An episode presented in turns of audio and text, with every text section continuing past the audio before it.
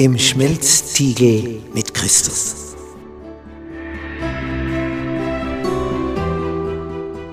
Bist du schon einmal in einem Stahlwerk gewesen, wo Stein so erhitzt wird, dass er zu schmelzen beginnt? Dass er rennt wie Butter in der Pfanne? Ja, wozu das Ganze? Was ist der Sinn davon? Dieser Stein wird geschmolzen, damit das Edle sich an einer Stelle sammelt und das Unedle. Das ist der Sinn, was auch Jesus mit uns vorhat, wenn wir mitunter in eine Situation kommen, wo man merkt, jetzt bin ich im Schmelzstil, jetzt wird's heiß, jetzt geht's ums Ganze. Da sondert sich die Schlacke ab und das Edle kommt heraus. Das ist der Sinn davon. Gnade sei mit euch und Friede von Gott unserem Vater und unserem Herrn Jesus Christus. In unserer Serie über das Thema dieser Lektionen im Schmelztiegel mit Christus, nun die Lektion 4, das Gesicht des Goldschmieds sehen.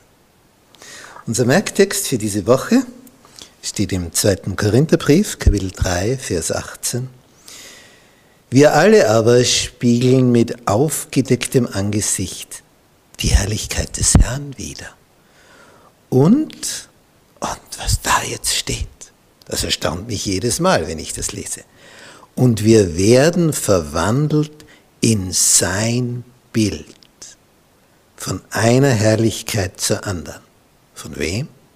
Von dem Herrn, der der Geist ist.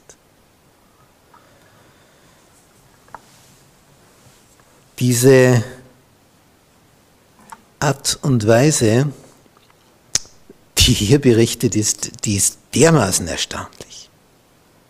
Und diesem erstaunlichen Thema wollen wir ein wenig nachspüren. Sonntag, sein Ebenbild.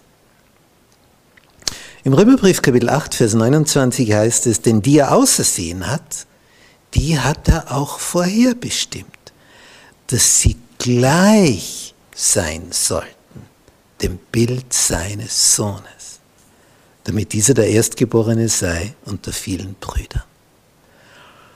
Das, das sind Verse, da fragt man sich, hat sich da einer nicht geirrt? Meint das Paulus tatsächlich so, wie es da steht? Äh, dass sie gleich sein sollen dem Bild seines Sohnes? Das sind schon Formulierungen fragt man sich, ist das nicht ein bisschen zu hoch gegriffen? Ist, ist das tatsächlich so?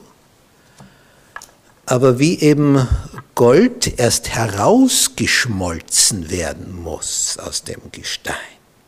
Das, das, kommt ja nicht in der Erde als im Gestein als reines Gold vor.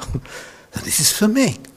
Und so sind auch wir eben nicht in Reinkultur nur edel, hilfreich und gut. Wir haben auch noch andere Seiten. Und erst in der Hitze werden die herausgeschmolzen, bildlich gesprochen. Nicht in der Hitze, das sieht man im Buch Hiob, der Mann verliert alle seine Kinder und seinen ganzen Besitz in Kapitel 1 an einem Tag innerhalb von ganz kurzer Zeit. Also der eine Verlust ist noch gar nicht richtig gemeldet, kommt schon der nächste Verlust. Und, und, und der ist noch am Reden, kommt schon der nächste. Und was sagt Hiob zum Schluss? In Hiob 1, Vers 21. Der Herr hat's gegeben, der Herr hat's genommen. Der Name des Herrn sei gelobt. Also der ist Gold, reines Gold.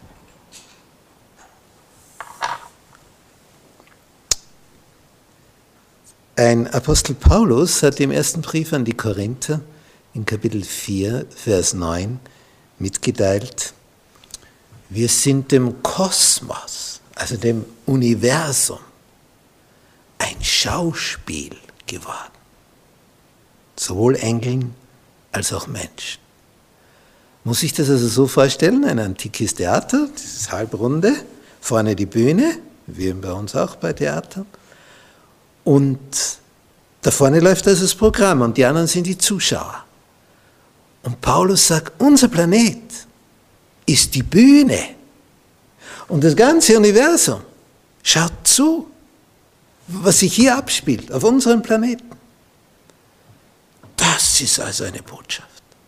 Das sagt, wir sind dem Kosmos, dem Universum, ein Schauspiel geworden. Viele Bibeln haben hier die Übersetzung, wir sind der Welt ein Schauspiel geworden. Dann denken wir nur an unseren Planeten. Da steht im Griechischen das Wort Kosmos. Dem Universum sind wir ein Schauspiel geworden. Wir sind die Bühne, die, der Planet Erde, die Bühne und das ganze Universum blickt auf uns, was sich hier in diesem großen Kampf zwischen Licht und Finsternis abspielt. Und du hast eine Rolle in dem Ganzen. Ha, was für ein Bild.